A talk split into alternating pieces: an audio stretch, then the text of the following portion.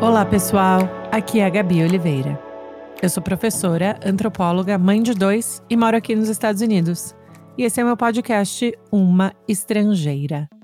Hoje no episódio eu converso com a Karima Orra. Vocês podem achar a Karima no Instagram, também é, ela tem um site, ela é palestrante, ela é educadora, ela é mãe de três meninos maravilhosos e eu amei a nossa conversa que foi desde questões sobre a maternidade até como que ela se tornou, né, palestrante. E ela fala muito do papel da mulher é, muçulmana, né? Ela é muçulmana brasileira. E a gente conversou muito sobre isso, sobre como que é também viver no Brasil ou nos Estados Unidos sendo muçulmana, né? E quais são preconceitos que existem, mas também quais são maneiras super importantes interessantes de utilizar nossas vozes para poder realmente mudar muitas dessas percepções que as pessoas têm. Então, eu espero que vocês gostem do meu papo com a Karima. Ela foi tão generosa, um amor de pessoa, e eu espero que a gente converse outra vez, tá bom? Aproveitem, gente. Um beijo, boa semana!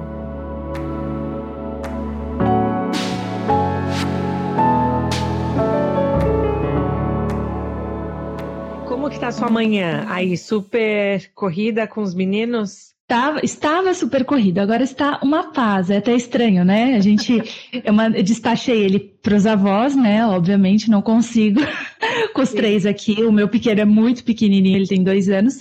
Então, eu despachei eles lá, aí tava corrida amanhã. Acordei sete horas já no grito, porque tinha que fazer as, as lições, tinha que dar café da manhã, dei banho, aí saíram, aí ficou na paz. E, calma, quais, quais são as diferenças de idade? Eu amo acompanhar você com os três. Eu tenho dois meninos, então eu não consigo imaginar enfiar um terceiro aí. Eu acho que ia perder todos os meus cabelos. Como que é a diferença de idade? Então, o Moody, que é o meu mais velho, ele tem seis anos. Ele acabou de fazer seis anos agora em maio. O Zuz, ele tem quatro. Ele faz cinco em dezembro. E o, o Ahmed, que é o mais novinho, ele tem dois anos. Também fez agora em fevereiro. Então, entre um, o mais velho e o do meio tem um ano e sete, e entre o do meio e o mais novo tem dois anos e um mês. Ai, Deus do céu. Gente, você é uma heroína. Eu, eu acho que sim. E o, e o pior é que o assim, o do. O, acho que você também passa por isso, né? O mais novo, ele tem. Ele, ele já nasceu pronto, entendeu? Então ele é o que mais me dá trabalho, porque ele tem dois anos fazendo coisas de quatro a gente fala assim, não, espera, ele não vai andar agora, né? Porque o primeiro a gente fica, vem, vem, anda, anda, anda. O terceiro eu falei, não, vou deixar ele no chão, não vou nem estimular. E com oito meses ele deu os primeiros tá. passos. Eu falei, ah, não.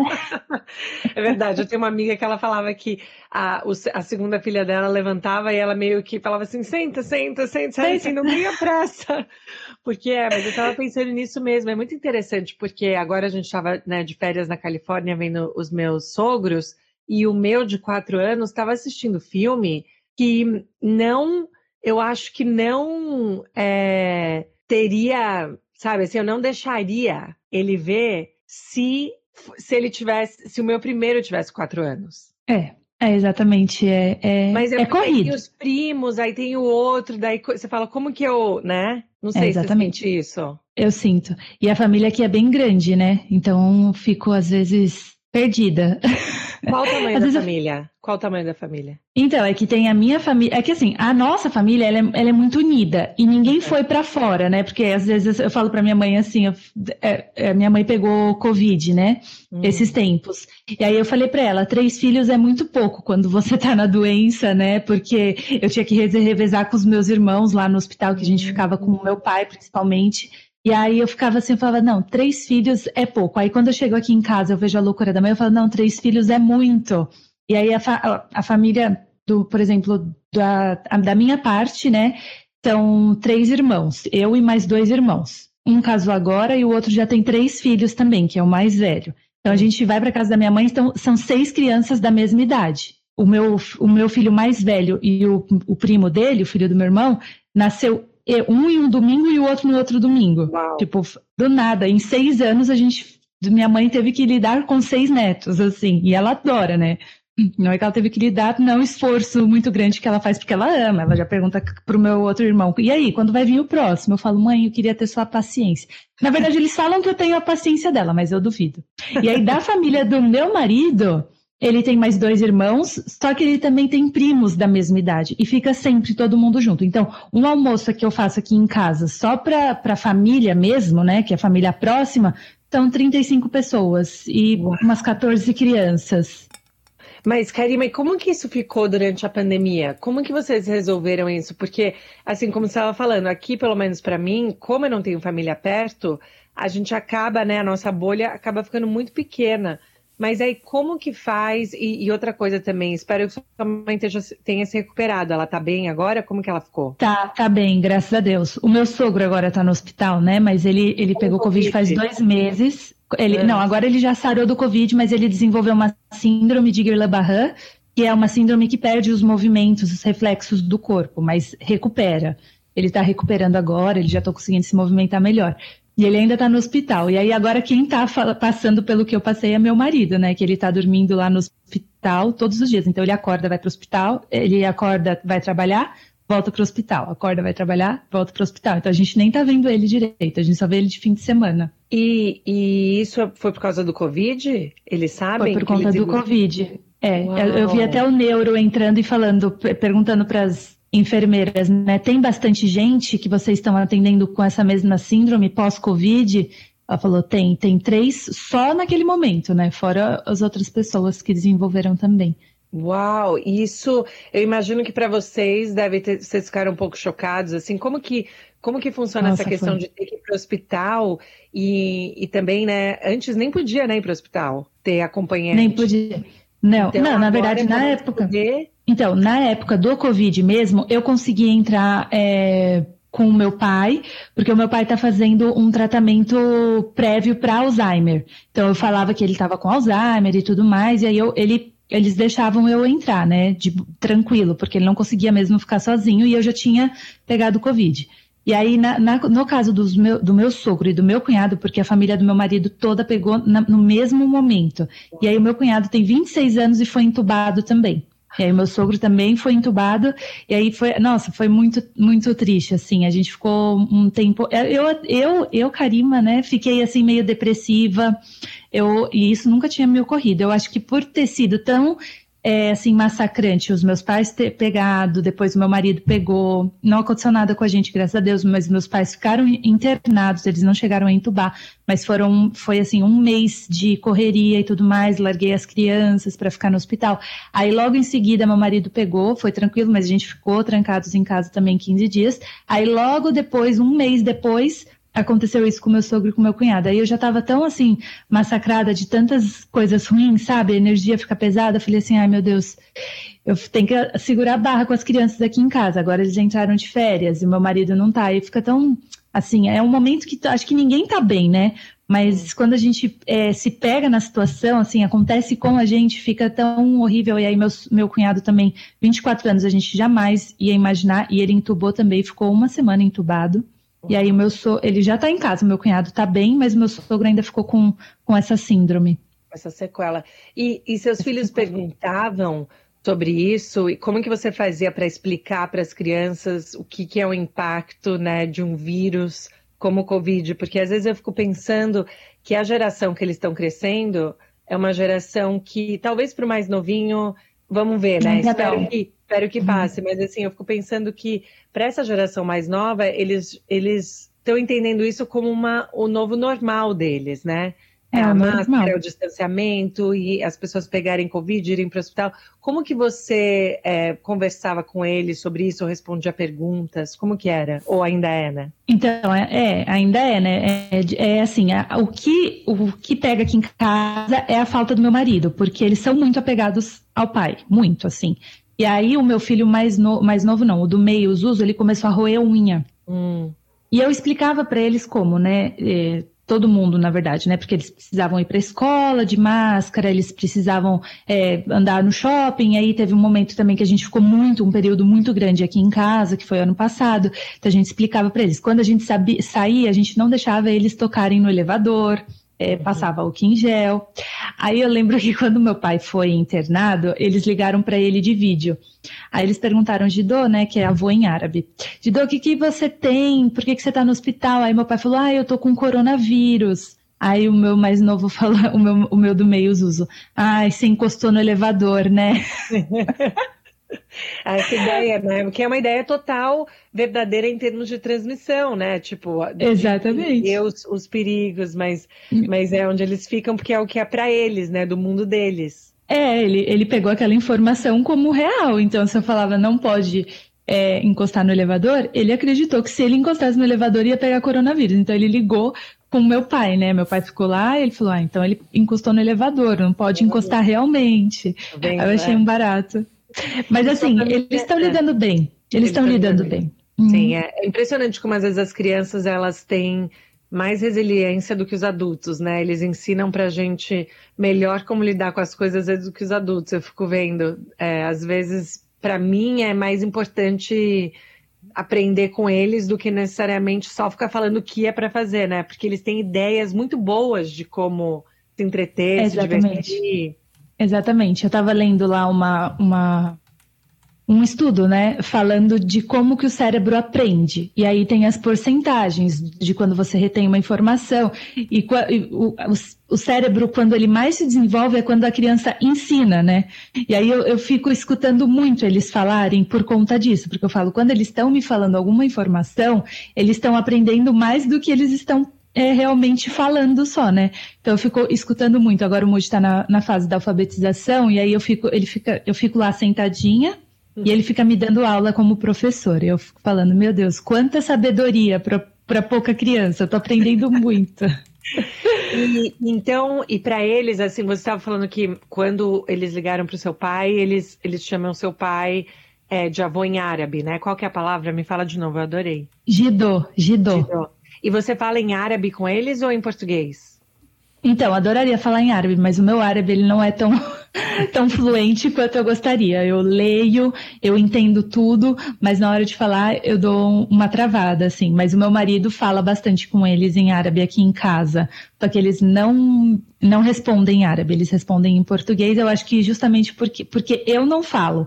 Porque como eu passo a maior, maior parte do tempo, eles acabam falando mais comigo em português e eu acabo respondendo em português, porque como eu só entendo, não falo, eles não vão é, escutar eu falando, né? O que é muito ruim. Minha mãe sempre fala, fala com eles em árabe, pelo amor de Deus, o ruim é bom. eu falava, eu, eu, eu, tento, mas como não é uma coisa que eu fui, eu, eu nasci no Brasil, né? Eu sou brasileira. E aí, como não foi não fui criada dessa forma, meus pais não falaram comigo. Meu pai falava, mas minha mãe também não falava. Então acabou que eu não consigo falar tanto com eles aqui, mas oração a gente aprende em árabe, é, algumas palavras. Eu tento falar. Eu vi até um vídeo seu que você estava falando como funciona aí na sua casa. Eles estudam em uma escola internacional aqui também, mas aí é em inglês. Aí eu falei, ah, não, inglês, árabe, português, tudo é bom, entendeu? Mas eu falei, ah, deixa aprender, né? Criança tem um cérebro sim, maravilhoso. Sim. É, é. E os seus pais cresceram falando árabe? Porque você falou que você foi criada já falando a maioria em português, mas como foi para os seus pais? O meu pai é libanês. Ele nasceu no Líbano, mas desde muito pequenininho ele também veio para cá. Hum. E o meu avô casou com uma brasileira, então ela não falava árabe, só falava é, português com o meu pai. Mas assim, o árabe do meu pai é perfeito. Ele tanto que ele faz tradução simultânea, né? Uau. E a, é, e aí ele falava com a gente, mas é a mesma situação que eu vivo aqui em casa. Meu pai não ficava em casa o dia inteiro para ficar falando com a gente, né? Então, se não é nos primeiros três anos, depois que vai para a escola, você não consegue mais voltar atrás.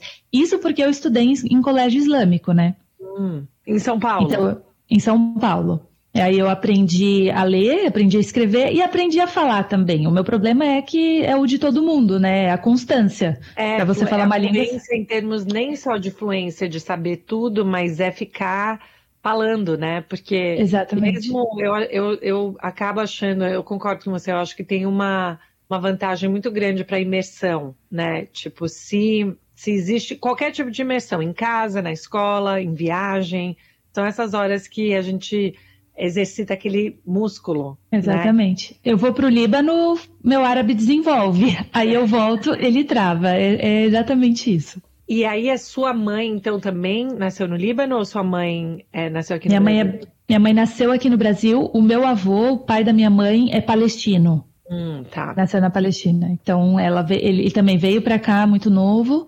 E aí minha mãe já nasceu. E minha avó, ela é brasileira e era católica, né? Ela se converteu. Então, ela não, não fala nenhuma palavra em árabe, quase e ela nada. se converteu porque ela casou ou ela se converteu antes até de casar? Não, ela se converteu porque ela conheceu o meu avô e aí ela, ela se converteu assim, não, porque um muçulmano ele pode casar com uma mulher não muçulmana. Uhum. E aí ele casou com ela não sendo muçulmana, mas eu acho que aí ela se converteu não porque foi obrigada, nem nada disso, porque realmente ela viu um sentido ali, mas foi após ela conhecer o meu avô. E tem várias é, que eu estou sendo bem nerd, tá? Porque eu adoro essas histórias, eu adoro é, entender um pouco melhor sobre religião. Porque eu conheço várias histórias de amigos e pessoas próximas a mim que se converteram ou ao judaísmo ou ao catolicismo, várias diferentes. E eu sei que em algum desses tem vários passos que têm que ser feitos e tem muita coisa. Tem gente que até no meio do caminho, né, fala, não, talvez seja muito. Como que funciona se você souber? Se você não souber, também não tem problema nenhum. Mas sei, quais, se as pessoas querem se converter, como que funciona isso no, no Islã? Então, a minha, no, no, na minha religião, né, tem um, um passagem que fala amelu tudo que você faz tem a ver com a sua intenção. Então, por exemplo, se você está querendo se converter para o islamismo, a primeira coisa que você tem que ter dentro de você é a intenção de ser, daquilo ser verdadeiro. Então, por exemplo, por isso que não faz sentido nenhum você obrigar uma pessoa a se converter. Aquilo ali não vai ser aceito perante Deus, né? Perante aquilo que você acredita. Então, por exemplo, se um, uma pessoa quiser casar com a outra, falar, ah, eu vou me converter para agradar o outro, aquilo não vai ser aceito. Então, você vai estar tá fazendo em vão. E não adianta nada você fazer por outra pessoa. A gente sabe que aqui é, nesse mundo que a gente vive, você fazer algo por outro tão grandioso assim não vai compensar depois, porque uma hora cansa, uma hora você vai estar tá entendendo que aquilo não é você. Então, dentro da religião, esse é o primeiro passo, você ter aquela vontade dentro de você de se tornar uma muçulmana ou um muçulmano. Depois que você teve esse, esse clique, né? Vou me converter. A primeira coisa que você precisa é, ter na sua consciência: acreditar em Deus único, Uhum. É, e que Muhammad, né, que é o nosso profeta, é o mensageiro de Deus. Então, você tendo como isso é, claro na sua mente, você precisa falar isso em voz alta na frente de alguma testemunha. Precisa sempre ter uma testemunha. Pode ser um sheik, pode ser uma pessoa que você confie, mas você precisa falar isso em voz alta. E a partir dali você se torna um muçulmano. Óbvio que o islamismo não é só isso, né? Tem várias outras coisas que você precisa fazer para você ser muçulmano. Rezar cinco vezes ao dia, é, fazer o Ramadã, que é um mês sagrado, o mês do Ramadã. Então, assim, tem várias outras coisas, mas a primeira, assim, para você é, dar o primeiro passo, é só isso mesmo. É só você ter a, a intenção e você falar em voz alta, é, Ashhadu anna la ilaha illallah, wa ashhadu anna Muhammad Rasulullah que é eu acredito em um Deus único e que Muhammad é seu mensageiro. E a testemunha tem que ser uma pessoa que é muçulmana? Tem que ser uma pessoa muçulmana. Entendi. E não importa qual é o ranking de importância, você falou pode ser um sheik, pode ser isso, mas pode ser qualquer pessoa que você confie. Isso, tem que ser uma pessoa que você confie, que você tenha certeza que ele também é muçulmano. Entendi.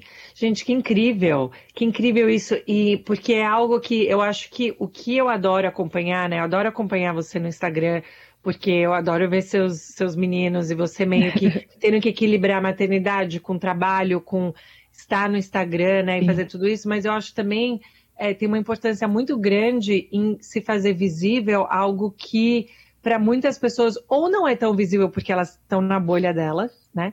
Ou porque, para várias pessoas, elas já podem ter uma, uma um pré-entendimento de como as coisas funcionam e não é, estarem abertas para entender, né? Outras coisas, de como funcionam. E eu acho que você tem. Eu vejo muito é, esse papel que eu não sei se é um papel que você fala, não, eu quero, ou você acaba tendo, ou você sente que é muita responsabilidade. Como que você se sente estando é, nesse papel no Instagram, né? Na sua figura pública? Então, É, o meu Instagram, na verdade, eu comecei ele para falar só sobre educação, né? Uhum. Eu sou pedagoga, né? Eu sou, eu sou formada em pedagogia e fiz a minha pós em gestão de pessoas. E aí, é, quando eu me pego falando sobre educação no Instagram, eu percebo que não é suficiente para as pessoas, porque você se acata muito ao tipo de pessoa que está falando, né? A gente não pode ser hipócrita também falar assim, ah, eu tô vendo uma coisa sobre educação, mas você está confiando naquela pessoa.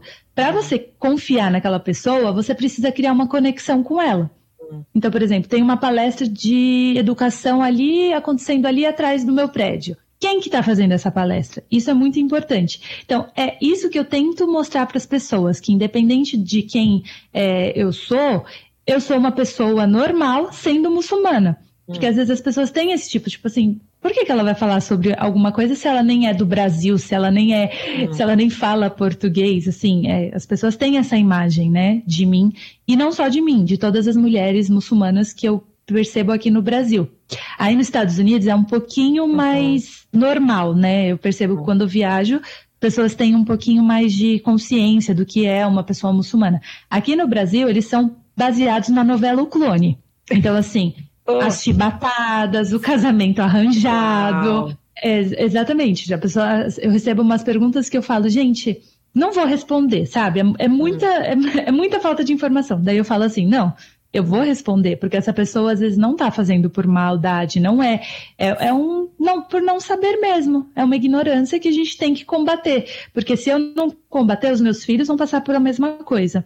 E aí, desde pequenininha, eu dou palestra junto com meu pai sobre o porquê do lenço, é, porque usar o véu, sobre a escolha do meu marido, como foi. Eu tento contar aqui, né? Óbvio, não quando eu era pequena, né, gente? Porque eu casei com 20 anos, mas estou dando exemplo. mas assim, eu, eu tento sempre desmistificar e falar assim, gente, eu sou normal, eu estudo. Também tem muita essa relação de que mulher árabe é uma mulher oprimida. Hum. Por quê? Porque a mídia mostra isso, entende? Hum.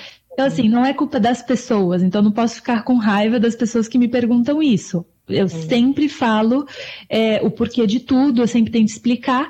Às vezes é, tem um pouco de maldade? Tem. E aí é aquilo que você falou, tem gente que simplesmente não quer ouvir. E aí, quando a pessoa não quer ouvir, eu também não quero falar. Sim, é um direito, né? Com certeza. E eu adorei isso que você falou, que então, desde pequena, você dá palestra com seu pai com meu pai. Meu pai é uma pessoa assim que ama falar. Ele não podia ver um microfone que ele pegava. E aí eu sempre estava com ele, sempre. Então a gente saía em passeata, às vezes pró-Palestina, né? Que quando acontecia a guerra e tudo mais, a gente estava ali falando, explicando. É, eu lembro que quando eu tinha sete anos, que eu já usava o véu, é, a gente foi, eu fui para um eu nem lembro o que, que era, na verdade, só que eu sei que estava cheio de polícia. Tinha uns mil cadetes da polícia militar. E aí eu estava ali sentada, imagina, uma criança de sete anos. Eu não imagino meu filho daqui um ano fazendo isso. Aí eu estava sentada lá do lado do meu pai, com, sabe, pequenininha assim, aí meu pai aí levantou um cadete assim e falou assim, é, mas você não tem dó é, dessa, dessa sua filha aí do seu lado, usando esse pano na cabeça, tão pequena? Aí meu pai falou assim: ah, então por que, que você não pergunta para ela? Aí eu olhei assim pra cara do meu pai e falei: como assim não pergunta pra ela? Como é que eu responder? É, eu falei, como assim? Eu vou pegar no microfone e responder para mil homens, mil, mil pessoas ali, mil policiais. Eu falei, não. Aí ele me deu o microfone. Eu falei, meu Deus, tipo, eu sou uma criança, pai. Eu lembro até hoje, me marcou muito. E eu falei, o que, que eu vou falar para esse homem? Eu nem lembrava o que, que ele estava falando. Eu, nem, eu só, só, entendi que ele foi muito grosso, sabe? Falando de pano. E aí eu falei, ó, oh, não é um pano, isso aqui é um hijab. Falei, e qual é a sua religião? Aí ele falou que ele era católico. Aí eu falei assim, na imagem da Virgem Maria, como ela se veste? Uhum. Aí ele falou, com um pano na cabeça. Falei, você acha que ela é uma coitada por conta disso? A gente não é coitada. A gente usa o véu porque a gente está representando a nossa religião. E quem é católico também é representado por Maria e ela também é, na imagem usava o véu. E aí eu lembro que todo mundo começou a bater palma, assim, aí eu me senti, né? Eu falei assim, gente, é isso que eu quero fazer.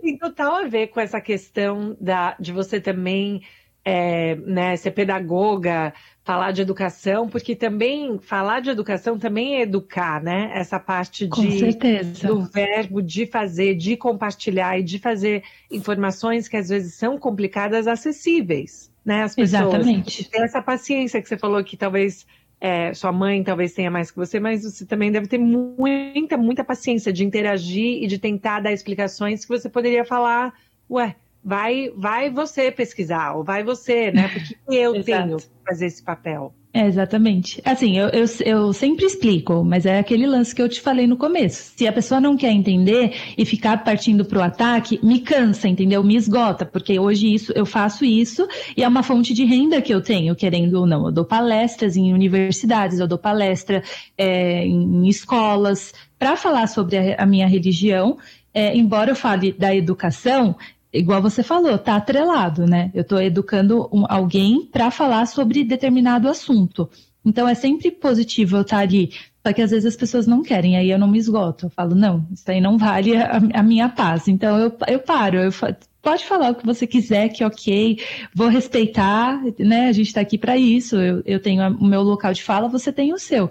Contanto que não, a gente não ultrapasse o, o nosso, a, o nosso lado a lado aqui, por mim tudo bem. E aí eu sempre penso nisso, eu falo, não, vamos lá, eu tenho paciência, mas tem limite Nossa, também. Você é uma pessoa melhor do que eu, então, hein? Vou te falar. e às vezes, às vezes eu juro, às vezes eu tenho, tenho umas perguntas, eu acho que para mim, é, eu sempre falo isso muito com a minha irmã, né, com a Mica, porque eu falo, eu não sei como ela tem como ela dá conta, como ela aguenta, né? O chumbo que vem quando você está né, nessa olhando para o público, porque você não sabe quem está do outro lado. E eu acho que as pessoas elas criam uma coragem falsa de estar por trás do, do, te, do, telefone que elas não te falariam na sua cara. Então Exatamente. elas vão e falam coisas assim super grosseiras, super maldosas, né? Às vezes, não estou falando sempre, porque eu acho que pelo menos no nicho que você tem, no nicho que eu tenho, é, ainda as pessoas que estão lá são pessoas que querem construir e tal. Mas aí quando vem, às vezes me dá uma. Eu falo, ai, por que, pra que fazer isso? Você tem alguns Exatamente. momentos assim que você fala, nossa, por que ou, ou o seu propósito nunca te escapa, assim, em termos do. Não. Do, não, assim, é, escapa. Escapa, assim. Eu, antes não escapava, né? Igual eu falei para você. Há um tempo atrás, podia falar o que for. E aí eu ficava tranquila, falava, não, não me abalava, de verdade. E aí eu falava, como é que a pessoa se abala, né? Com uma, uma opinião do outro. Hoje, eu não sei se é por conta de tudo isso que a gente está vivendo, que a gente está um pouquinho mais fragilizado como ser humano mesmo, que as pessoas às vezes falam alguma coisa e aí eu falo, não, eu não vou me deixar abalar. Só que não adianta eu falar isso se eu já estou abalada. Aí eu falo, eu, eu, esqueço, assim, eu falo, às vezes dá uma vontade. A primeira vez é, que eu falei, não, eu vou sumir um pouco da internet, porque não está dando mais. Mas aí eu volto, né? Eu volto dois dias depois, eu tô, eu tô postando de novo. Só que assim, é, as pessoas criam essa coragem falsa que você falou, e além de tudo, elas sabem, elas vão te conhecendo melhor e elas sabem onde pega, né? E aí você Exato. fala assim, ah, né?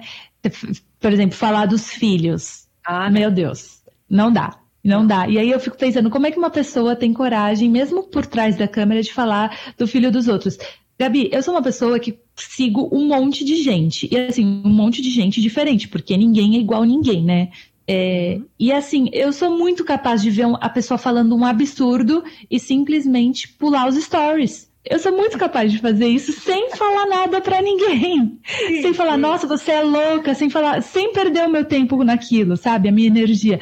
Eu fico pensando, como as pessoas têm tempo tem hum. falta de caráter para ir lá e falar alguma coisa. E aí, no meu nicho mesmo, que rola até uma discussão de ódio em relação às pessoas que seguem o islamismo, que apontam como pivô de guerra. Então, assim, hum. eu fico pensando, eu falo, gente, eu sou uma pessoa tão normal, sou uma pessoa tão é, boazinha com as outras pessoas, por que, que elas fazem isso comigo? É, mas, mas, o que é interessante e que é terrível né, na, na, nossa sociedade é que algumas pessoas elas viram né, a figura onde as pessoas vão para ou atacar coisas que elas já têm na cabeça delas predispostas, que elas vão exatamente para fazer isso, né? Então já tem aquela a, aquela semente de alguma coisa que quer falar e vai lá. Tipo, às vezes eu olho, né, pessoas que vêm às vezes no meu Instagram que nem me seguem, mas estão lá uhum. me atazanando todo mês, mandando, sabe? É, aí eu falei, chega, você nem me segue, você nem tá aqui, você nem sabe o que eu falo, você nem. Você vem aqui pra atazanar. Então, Exatamente. Então, não, também, eu acho que aí também tem uma, uma questão que aí não merece diálogo, né? Porque não, não é uma sinceridade de pergunta. Não. E outra coisa, né, Gabi? É, quando a gente está se expondo de alguma forma na internet, né? É, é porque a gente tem coragem de expor a nossa opinião, né? E a gente é tão convicta daquilo que a gente não fica com medo de falar. Hum. E aí as pessoas, elas obviamente não vão pensar igual a gente em todos os pontos. Uhum. Então, assim, é, gente, minha mãe sempre fala isso, ela fala, você tem que estar tá pronta para receber crítica e falar assim, ok, a opinião dela, deixa, deixa ela. Porque a gente fala sobre, eu, eu pelo menos, eu nunca me.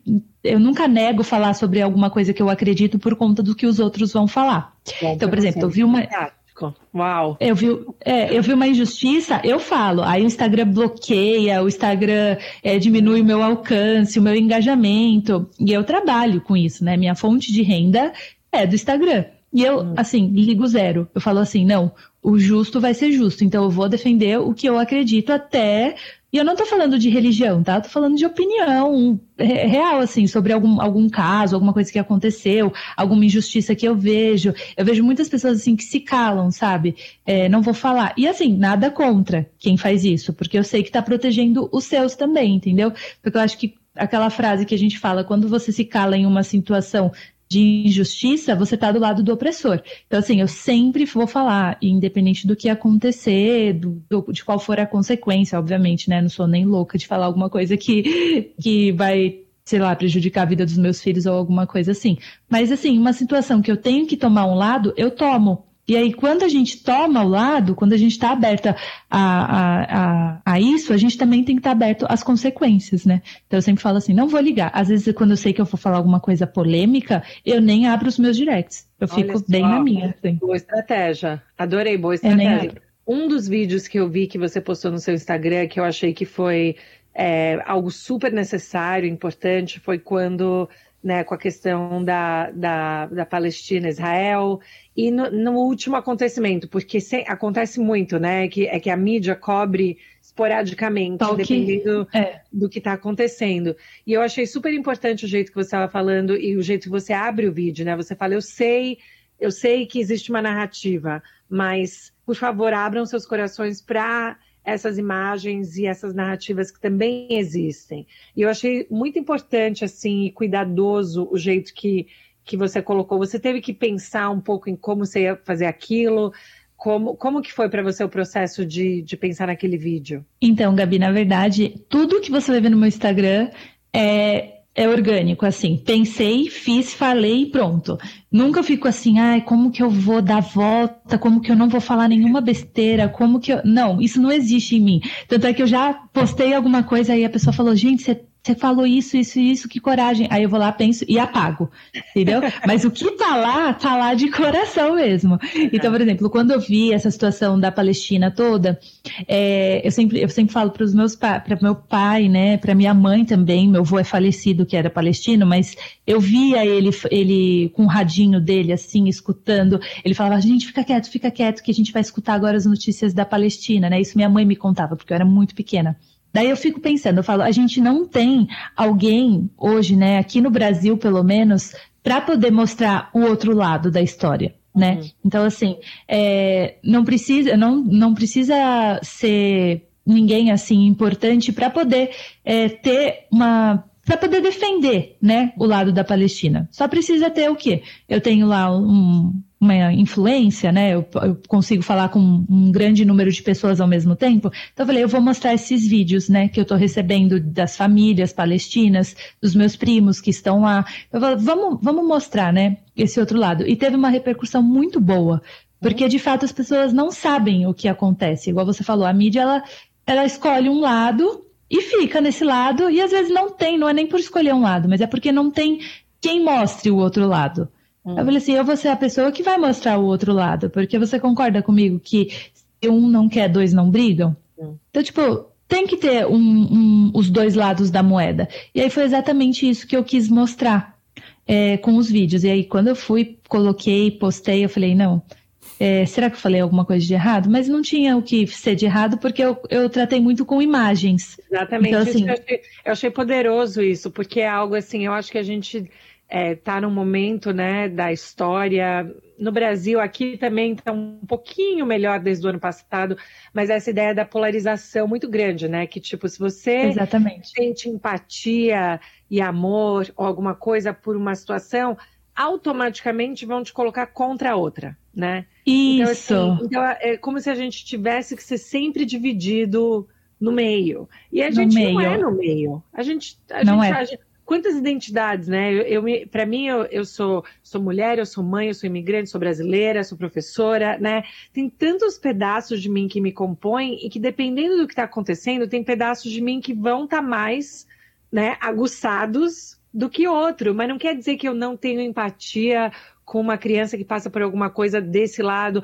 Porque quando eu falo muito né, da fronteira México-Estados Unidos, eu sempre, né? Ah, mas por que, que esses pais estão trazendo essas crianças? Mas é culpa dos pais, é culpa dos pais. E às vezes eu sinto que eu tenho que fazer muito essa mediação de falar, puta, gente, nenhum pai, nenhuma mãe quer colocar a criança num, num, é, num perigo, num risco, né? Num achando perigo. que, é, que o, o que é onde eles estão indo vai ser pior do que onde eles estão, né? Tipo, a gente tem que pensar que isso são pais e mães, são pessoas, são crianças que estão vivendo, né, nesses lugares. Eu acho que essa imagem que você compartilhou com a gente no Instagram foi muito muito poderosa. Eu fico feliz de saber que então a repercussão foi positiva. Foi positiva. Foram poucas pessoas, obviamente, as pessoas que defendem o outro lado com unhas e dentes, obviamente que elas vão se opor, mas é aquilo que eu falei, elas não nem assistiram o vídeo. Elas só viram se ela era, era pró-Palestina ou pró-Israel. Então, não, não, não tinha ali muita, muitos haters que realmente assistiram, muito pelo contrário. Muita gente me enviou, Karima, não conhecia esse lado da história. E isso que a gente tenta sempre mostrar, né? Os dois lados da história. Cada um vai gerar uma opinião, igual você falou, somos pedacinhos de cada coisa. Então, cada pessoa tem uma experiência de vida que vai transformar aquela informação, vai criar uma sinapse no cérebro e vai ter outra conexão diferente da gente, né? É, cada pessoa aprende de uma forma, né? É tão, é tão único como se fosse a nossa digital. Então, assim, não tem como a gente querer um monte de pessoas iguais falando a mesma coisa, até porque o mundo seria chato, né? Assim, com certeza. É, imagina a gente sentar e falar com alguém que não tem uma opinião diferente da gente. E as pessoas não entendem isso, elas não entendem que elas precisam ser mais tolerantes em todas as formas de vida. Não só daquilo que está no padrão dela. Ah, eu escolhi esse padrão e eu só vou aceitar gente desse padrão. Não, uhum. tem gente que vai pensar diferente de você e vai te abrir os olhos para outras coisas, ela vai acrescentar alguma coisa em você. É assim que você vai se desenvolver como ser humano, né? Aceitando pró o próximo, né? Uhum. E quando você. É, porque eu acho interessante também que você estava falando que essa comparação que você fez quando você viaja para os Estados Unidos, né? Que você está falando que você sente que aqui é um pouquinho menos. É, enfim, é um pouco mais diferente de como que é a sua vivência no, no Brasil. Né? E aqui eu acho que uma das coisas que vem mudando aqui nos Estados Unidos é até nas escolas públicas, que inclusive é onde os meus filhos né, vão, é, que, por exemplo, o Ramadã é algo que é um feriado que é falado, né, ou que é um momento falado para todas as crianças da escola pública, do mesmo jeito que tem o Rosh Hashanah, do mesmo jeito que tem. Então, assim, está sendo mais incorporado no calendário para todo mundo, né, compartilhado. Mesmo tem Natal, tem isso, tem, tem várias outras coisas. Você acha que isso seria algo valioso no Brasil, que fosse mais conversado do que só né, pensado, ah, não, tá longe de mim, é do outro, né? Nunca pode ser algo que eu entendo, ou que é parte, ou que os meus funcionários, né, ou que os meus uhum. alunos, né? Porque eu acho uhum. que falta um pouco essa noção de, da, da, dessa vida, né, entender melhor como funciona a vida das pessoas. Eu acho, eu acho que aqui no Brasil falta muito você sair da casinha, sabe? Você abrir o olhar para o outro, porque aqui é um país com tanta diversidade, com tanta gente diferente junto e as pessoas não se conhecem, exatamente pelo que eu estava falando. Tem gente que não aceita o diálogo, tem gente que já olha e olha torto. Essa foi a minha relação com os Estados Unidos. Aí eu posso ir para o mercado que a pessoa vai me olhar normal. Aqui no Brasil, eu percebo que as pessoas olham diferente. Aqui onde eu moro, não, porque tem muita gente muçulmana.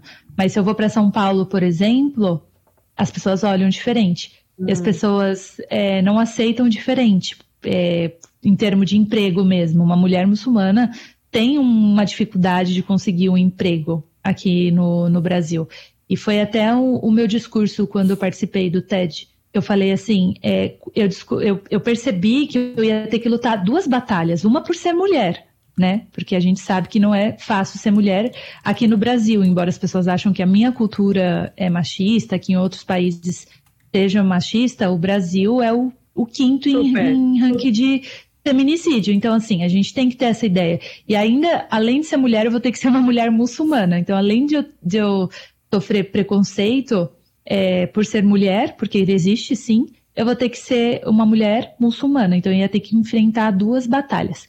E aí eu percebi isso quando, já na faculdade, procurando emprego, é, a, a, moça falou assim para mim, uma escola assim, canadense, então é uma escola que deveria estar aberta à diversidade, né? E aí ela falou assim, ah, a gente adorou você, o seu inglês é super bom, você tá aceita aqui, mas é, você teria que tirar o lenço na, nas aulas para não assustar as crianças.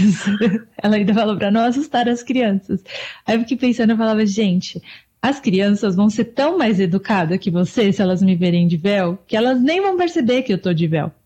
As, a, as meninas da escola dos meus filhos falam, nossa, pro, pro Moody, né, pro mais velho, eu queria muito que a minha mãe usasse esses lenços para eu poder pegar dela e experimentar. Eu fico pensando, eu falo, as crianças não têm essa maldade, elas não têm esse Ai, ela é diferente porque ela usa um lenço. Não tem, não tem de verdade. E aí, quando aconteceu isso, eu falei assim: não, não, não, não, não, não tá uhum. certo. Minha mãe falou: ah, eu vou denunciar essa escola preconceituosa. Eu falei: não, mãe, não vai, porque é, não, tem, não tem muito o que a gente fazer agora, porque a gente não tem representatividade, né? Um dos meus focos do Instagram é exatamente isso. Então, às vezes, assim, é, eu não queria participar de uma campanha, mas eu participo porque eu quero que as, pessoas, as crianças muçulmanas, as meninas muçulmanas vejam que elas podem ser, se sentir representa, representadas de alguma forma. E aí eu vou, eu vou atrás, eu corro nesse, em busca disso para ser mais fácil. E eu vejo que hoje, com o meu trabalho e com de outras influenciadoras muçulmanas, está crescendo isso aqui no Brasil. As pessoas já sabem o que, que é, é um trabalho de formiguinha? É, mas tá, tá crescendo, entendeu? Tá, tá tendo, tá, estamos tendo resultado. Então é isso que compensa tudo isso. É isso, isso é impressionante, que é, é aquela questão de carregar muita responsabilidade, né? Que às Com vezes certeza. eu sinto que não necessariamente é justo, porque às vezes, né, muito para uma pessoa só ou para um grupo de pessoas, mas ao mesmo tempo é o que você falou, é um trabalho de, de formiguinha e eu achei muito, muito poderoso que você falou no começo da nossa conversa, que você quer um, um mundo diferente para os seus filhos, né? Então, alguma das coisas que você passou, apesar de que eu tenho que te falar, todas as histórias que você está contando, não me parece que nada assim teve efeitos muito traumáticos para você. Mesmo essa parte que você falou quando você tinha sete anos, que acabou você falando com muita gente, ou você ter sofrido preconceito tentando arranjar trabalho, ou o jeito que as pessoas te olham no supermercado. Você sente que isso acumula algum pedaço em você que te dá né, um senso de é, desconforto com si mesma, de autoconfiança, ou você, ou você vê, porque para mim me parece o oposto, talvez por como você tenha crescido, né, com a sua família, com muito apoio, com muito amor, porque me parece que você tem muita força para topar tudo isso. É, exatamente. Eu sempre falo para minha mãe e para o meu pai e para o meu marido, inclusive. Eu falo, é, o trauma infantil ele vem das pessoas que você mais ama. Se você tem o apoio delas, você não vai ligar para o que o, o, fulano, o ciclano vai falar de você. Você vai ter aquela base forte, né? Então, assim, as pessoas que nascem inseguras, as pessoas que nascem não, né? Que crescem inseguras, aquelas crianças que não têm autoestima, é porque aconteceu alguma coisa dentro da casa, né? Dentro hum. da família, dentro de alguém que ele ama, obviamente, né? Fora também pode acontecer, mas eu tô falando a base mesmo, ela, ela te dá segurança. E eu sempre tive, tive isso, nunca isso se perdeu dentro de mim. Então, sempre que eu ia para alguma palestra, meu pai estava ali do lado. Sempre que eu ia para algum evento, minha mãe estava ali do outro lado. Os meus irmãos, né? Eu tenho dois irmãos mais velhos, sempre me apoiaram, me apoiam, inclusive. Meu irmão fica falando: ai, Karima, olha isso que legal, posta aí, vai ser legal para você. Então, assim, e o meu marido também sempre vai comigo para evento, sempre está do meu lado, é, acredita nas coisas que eu faço. Então, isso eu acho que me trouxe algo grandioso dentro de mim. Então eu estou no caminho certo porque eu sei que as pessoas que eu amo me apoiam. Que os outros falarem, então os outros, não, não, ligo, e aí me dá mais força até, né? Eu até falo, às vezes eu falo assim, agradeço por tudo de ruim, né, entre aspas, que aconteceu comigo nesse decorrer dos meus 27 anos, porque a gente cresce junto, né? A gente pega dali esse desafio, se torna uma força pra gente. Então, esse, acho que isso é o mais importante. É isso que eu tento passar para os meus filhos também. Tipo, ó, você vai ser livre, você vai ser é, o que você quiser ser e eu vou estar tá aqui. Porque eu acho que isso transforma o caráter, transforma a autoestima, transforma aquele poder, a segurança que uma criança tem para conseguir crescer. Isso eu sempre tive. Então. E o seu é marido, tranquilo. como você falou, ele sempre te apoiou com com essa parte do Instagram, né? Porque eu fico pensando, às vezes a gente faz coisa no Instagram, ou uma pessoa tá no Instagram, mas a família inteira. Não é que a família inteira queria, mas é a família inteira vira uhum. jogo, né? Vira parte do, do. Porque as pessoas querem saber sobre seus filhos, querem ver, quer ver o marido, Quero. quer ver onde você come, quer ver o que você faz, tudo isso. E como que foi essa negociação em termos de. Não negociação assim, no termos de business, mas essa questão de falar, ah, tem algumas Sim. coisas que a gente que é a nossa vida, ou eu tenho que pedir permissão, até para os meus filhos, eu tenho que, às vezes, né, para o meu mais velho, às vezes eu tiro foto dele, ele fala, mamãe, não é para postar, sabe? E eu acho é. que ele está entendendo um pouco melhor, e eu, eu, fico pensando muito nessa parte de, de consentimento com criança, assim, o que que eles quando que eles vêm, especialmente quando eles estiverem adolescentes, né? Pode ser que eles falem, não quero que vocês postem nada de mim.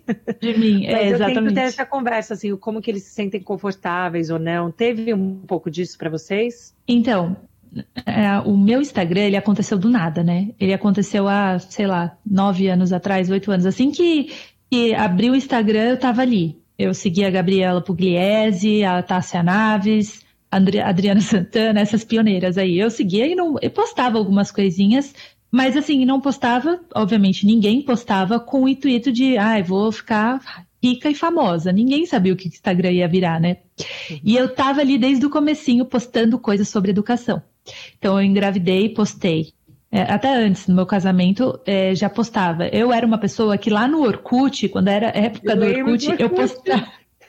eu postava muita foto e eu ficava revoltada que só podia postar 12 fotos. Eu falava, como assim? Eu quero postar minha vida inteira e não tem espaço. Então eu fui uma pessoa que sempre gostei de falar, sempre gostei de, de mostrar a minha vida. Na escola, então, meu Deus, na faculdade, então, meu Deus, falava muito, falava, gente, como é que as pessoas é, aguentam eu falando ainda? E aí, é, quando meu marido, a gente se conheceu, a gente se conhecia faz muito tempo, né? Mas quando a gente se aproximou e casou de fato, é, ele já sabia quem eu era. Então, hum. assim, nunca ele teve, ah, não, não posta isso, não faz isso. Hum. Nunca, assim, nada, nada, nada. Sempre foi comigo. Ele é mais reservado, mas ele fala, pode fazer o que você quiser. Ele, na verdade, ele nem, nem chegou a falar pode fazer o que você quiser, porque nunca foi uma pauta, né? Nunca foi uma pauta. É, nunca foi uma pauta. Só que o meu filho mais velho, o Mohamed, às vezes eu tô filmando ele, daí ele fala assim: você não vai postar, né?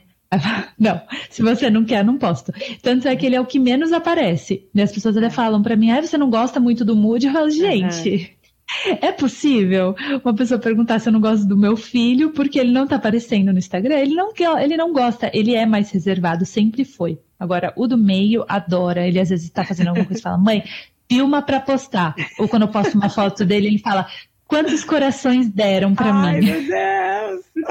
que gracinha. É, então a gente respeita. Vejo, é, é, exatamente isso que eu vejo com o meu mais velho, ele é total reservado. Eu já recebi mensagem assim também. Ai, Gabi, por que você, cadê o Jack? Por que você só mostra o Noah? Eu falei, porque a hora que ele quiser eu mostro. Tipo, ok, é. gente, não é. Não, é, assim, não é a minha pauta, né? É, não é mas, é, mas é interessante, com certeza. Mas é incrível que você foi realmente uma pioneira e visionária em termos da, da onde está. E hoje em dia, com tanta informação circulando né, no, no mundo, ter, como você falou, eu acho que também foi muito importante no começo da conversa quando você falou, as pessoas têm que criar um vínculo de confiança, né, com o que você vai falar, e, e você é ultra autêntica nesse sentido de falar, gente, eu sou o que eu sou, e é isso que eu penso, então, assim, ter essa conexão é muito fácil, né, eu sempre senti assim, te, te assistindo, para mim, assim, nossa, eu posso ficar aqui assistindo horas, porque, porque a gente sente que é fácil e que é real, né, e eu acho que isso é algo que não é tão claro hoje em dia o que, que é real e não. o que, que é produzido. Exatamente, eu fico assim, e eu acho que o, o, Instagram ele surgiu dessa forma, né? Dessa forma real, Dessa forma, você vai postar o que você quiser, porque não tem nada além disso envolvido, né? Hoje tem marcas envolvidas, hoje tem um. um hoje também tem um, uma, uma polícia do Instagram muito ativa, né? Qualquer coisa que você fala pode tornar algo horrível contra você. Então, hoje tem muito isso, né? As pessoas ficam com medo de ser autênticas por conta disso. É, mas eu, eu acho que as pessoas que não estão sendo ela mesma, por mais que, obviamente, você vai se dividir em um grupo que vai te amar e um grupo que vai te odiar, as pessoas que estão ali no passivo de agradar todo mundo, elas talvez vão perder, eu acho, porque o Instagram já está assim. É, muita gente falando da mesma coisa, é, se comprometendo com várias coisas é, que não vale a pena, às vezes, e aí você acaba se per perguntando, né? O que, que eu estou fazendo aqui nessa rede social, perdendo o meu tempo, deixando de viver para assistir? E aí eu dou, quando debate essa, essa vontade, eu dou um follow em um monte de gente. Hum. Falo, não, não está sendo real, Poft não está sendo real, não está me agregando um conteúdo bom. Eu não tô vendo, cansei de ver publicidade no seu perfil. E eu vou, eu vou dando unfollow, né? Quando você realmente cria essa conexão com a pessoa, você não consegue dar um follow nela. Fala, não, essa daqui eu vou assistir porque ela me agrega algum valor, ela me faz eu sentir uma pessoa melhor. Então é, é, nisso que eu me baseio. Eu vejo o que, que as pessoas acrescentam em mim e aí eu falo como que eu vou acrescentar isso nas pessoas que me seguem. E aí eu transformo meu conteúdo em algo re real. Sim, eu não tô afim de postar, não posto. Não tô, não tô bem, eu não vou postar. Se eu tiver afim, se eu tiver alguma coisa a agregar para as outras pessoas, eu vou postar. Não, é fantástico. Mas que aula, fiquei muito. Olha, eu sei que a gente está chegando aqui no finalzinho, mas tão feliz de poder te escutar e de poder conhecer melhor né, o seu trabalho e de onde tudo isso veio, porque eu acho que a gente precisa né, de, de pessoas com, com vozes que representam é, maneiras e, e, que sejam religiões, personalidades, o que seja, porque eu acho que, como você falou, isso é muito, muito importante para a gente. Então, eu fico tão feliz que a gente conseguiu ter essa conversa. E eu amo ver seus meninos, de verdade. Porque eu fico pensando, gente, eu preciso fazer essas coisas com os meus. Eu sofro um pouco de inveja. Ah. Imagina, mãe é mãe sempre. A gente tem, sempre está tentando fazer o melhor. E é aquilo que eu disse: quando eu estou aqui descabelada, gritando, eu não estou filmando, entendeu? Eu estou em outra missão, outra, outro completamente diferente. Então, é, então, são altos e baixos que eu sempre deixo claro também no Instagram, porque falar de maternidade é muito difícil, né? Você precisa muito ter difícil. calma. É. É, para ninguém se sentir inferior. Mas assim, são coisas que acontecem em todas as casas, para todas as mães que estão escutando a gente aqui, fiquem assim tranquilas, porque o que acontece aí também acontece aqui, embora não filme, né? Não acho legal filmar essas partes, mas elas existem aqui também. Com certeza, isso é muito verdade. E para a gente terminar, fala para a gente então quais são as coisas que você gostaria de fazer uma vez que essa pandemia sossegasse? Coisas que você sente muita falta de fazer, que você gostaria muito de poder fazer? Ai, gente, eu gostaria muito de viajar sem medo, assim, Sim. ir para qualquer país, ir para os Estados Unidos, e depois a gente vai aí te visitar, Gabi. Boa, Porque assim. Pode deixar. E aí a gente precisa, assim, é, a gente, na verdade, saiu com uma lição muito boa da pandemia, né? O quanto que coisas pequenas que a gente tinha na vida e que agora a gente não tem, a gente sente muita falta. O contato com o outro, a importância de você se relacionar com a outra pessoa, de você poder ir, o direito de ir e vir, né? Algo que a gente não teve mais. Então, são coisas pequenas que a gente não dá valor e que a gente tem que acrescentar na nossa vida. A primeira coisa que eu vou fazer é dar uma volta pelo mundo aí afora. Boa. Sim. É, não, eu sinto, eu sinto muita falta é, de abraçar é, é, estranhos. Sabe assim, quando você acaba de conhecer alguém, no Brasil isso é comum, mas aqui a gente é muito, né? Nos Estados Unidos é muito do aperto de mão. E nem isso a gente faz agora, porque, né? Porque pode ter problema com de mão. Não então pode. é só o cotovelo, cotovelo e tal. Então, assim, eu fico pensando como isso para mim me faz falta poder sentar perto, dar risada perto, sabe? De pessoas assim. É interessante ver é. isso, com certeza. É aí que, é que aí vocês já estão saindo sem máscara, né? Aqui, quando puder sair é. sem máscara também vai ser uma maravilha. Meu Deus do céu, não vejo a hora dos meus filhos irem para a escola sem eu precisar lavar 20 máscaras por dia. É, com certeza. Não, já tá. É, a gente está vendo uma luz aqui no fim do túnel, com certeza. Mas. E eu tô aqui, assim, na maior reza para que no Brasil isso aconteça, porque para mim também, né, pensando de uma maneira até egoísta, para mim é, é, um problema muito real porque eu não consigo ver meus pais. Né? Então, assim, Nossa. É. isso para mim é a parte mais dolorida de tudo isso. É eu, enfim, se eu tiver que ir para o Brasil é complicado, meus filhos ainda não foram vacinados, eu fico né, ansiosa de, de, levar as crianças, e aí eles não podem vir para cá porque eles têm que fazer quarentena em algum lugar, eles não podem fazer quarentena porque eles trabalham, então não dá para tirar um mês. Exatamente. Né, né para viajar, tipo, não dá. Então, assim, toda essa logística para mim é muito dolorida. Então eu imagino também que bom que você está com a sua família aí perto e eu espero que todo mundo se recupere ou de Covid ou das, das sequelas ou do que aconteceu depois, porque ainda é uma doença que a gente está aprendendo muito sobre, né? Infelizmente. Sim, vai, mas vai, tá, eu, eu tô sentindo também que tá tendo uma luz no fim do túnel, já já vai, vai dar tudo certo, se Deus quiser. Então, tá bom, a gente, é bom a gente terminar nesse pensamento positivo. Com certeza. Não, Mas já, adorei, já Karima. Adorei demais. Obrigada. Vamos conversar de novo, a gente tem que conversar mais. E quando vocês vierem para cá, imagina quando a gente juntar os cinco meninos. Meu Deus do céu, eu não quero estar perto. Acho que eu vou deixar eles e vou.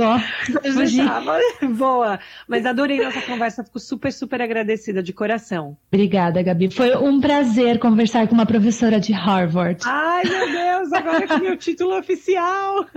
Nossa, parabéns. Eu fiquei muito feliz por você. Parabéns, viu? Obrigada, não, de verdade, fico super feliz. Que bom que um você beijo gostou. grande. Um beijo, Gabi. Até a próxima. Até a próxima. Tchau, tchau.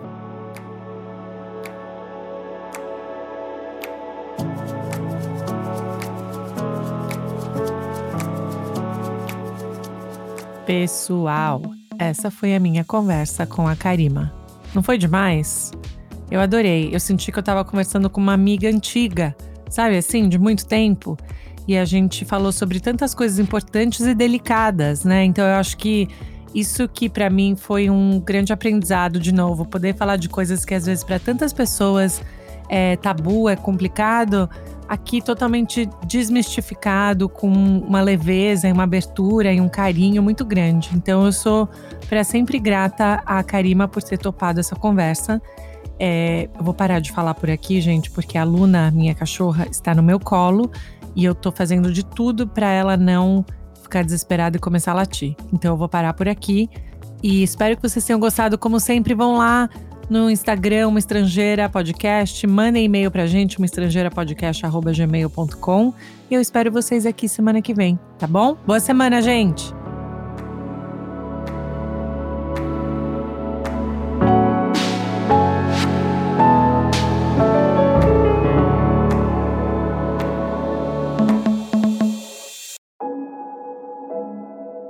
Esse podcast foi editado por Fábio Guerrara.